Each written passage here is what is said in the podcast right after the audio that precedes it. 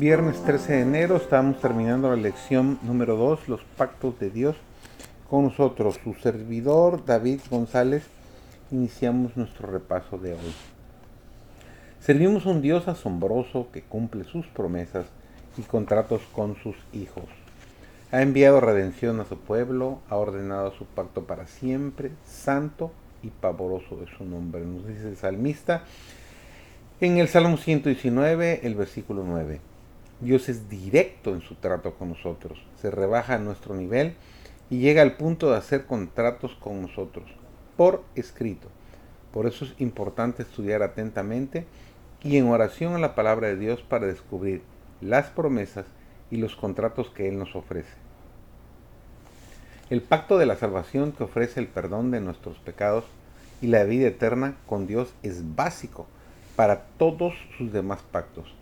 Este contrato bilateral le fue explicado a Nicodemo durante su visita nocturna y secreta a Jesús. Fíjate en los elementos del contrato en Juan 3:16. Porque de tal manera amó Dios al mundo que dio a su Hijo único, para que todo el que cree en Él no perezca, sino que tenga vida eterna. La parte de Dios es que Él amó al mundo, dio a su Hijo único y ofrece vida eterna a quien cree en Él.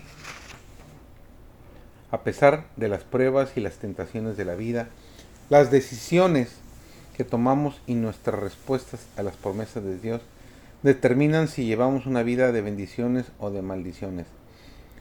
Este es el tema del libro de Deuteronomio. Es el relato escrito de los mensajes de despedida de Moisés a la segunda generación de israelitas. Tras los 40 años de vagar por el desierto, estos mensajes fueron dados en las llanuras de Moab al este de Jericó. El mensaje y el enfoque principal de Deuteronomio es el consejo de obedecer a Dios y recibir sus bendiciones. Moisés retrata a Dios como aquel que tiene la capacidad y el deseo de cuidar de su pueblo. Los esquemas del contrato de bendición son sencillos si obedecemos con diligencia y observamos cuidadosamente los mandamientos de Dios. Él nos dará bendiciones abundantes y milagrosas. Dios cuidará de nuestra salud, nuestra familia, la seguridad, el sustento, las finanzas, las propiedades y todo lo demás. La Biblia es muy clara en cuanto a que Dios no necesita nuestro dinero. Entonces, ¿por qué nos pide como administradores que lo pongamos a Él en primer lugar?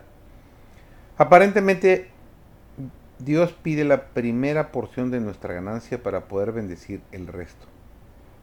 Si dejamos a nuestro Creador y Padre para el final, no quedaría mucho que bendecir. Una de mis promesas contractuales favoritas se registra en el libro de Proverbios capítulo 3 versículos 5 al 10. Es práctica en su aplicación, fácil de entender y sencilla de cumplir de nuestra parte. Nuestra parte es la fe y la confianza. El consejo positivo de Jesús en Mateo 6:20 es acumular tesoros en el cielo. Pero ¿cómo hacemos esto? Hay por lo menos dos formas de acumular tesoros en el cielo. En Mateo 19:21 Jesús le dijo al joven rico, dalo a los pobres y tendrás tesoros en el cielo. Una segunda forma es apoyar financieramente la causa de Dios.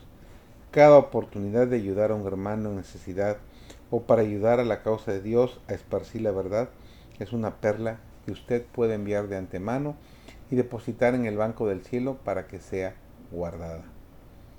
Dado que todos necesitamos comida, ropa y otras necesidades de la vida, parece natural que nos preocupemos por estas cosas, pero no hay necesidad de preocuparse porque al igual que la promesa de Proverbios 3, 9 y 10, así como Mateo 6, 31 al 33, nos asegura que si buscamos a Dios en primer lugar, Él se asegurará de que nuestras necesidades sean satisfechas. Por tanto, no se preocupen ni se pregunten qué comeremos o qué beberemos o qué vestiremos, porque la gente anda tras todo esto, pero su Padre Celestial sabe que ustedes tienen necesidad de todas estas cosas. Entonces, extendiendo sus manos hacia la multitud que lo rodeaba, dijo, busquen primeramente el reino de Dios y su justicia y todas estas cosas les serán añadidas. Experimenta esta maravillosa promesa del Señor y verás qué grandes bendiciones recibes.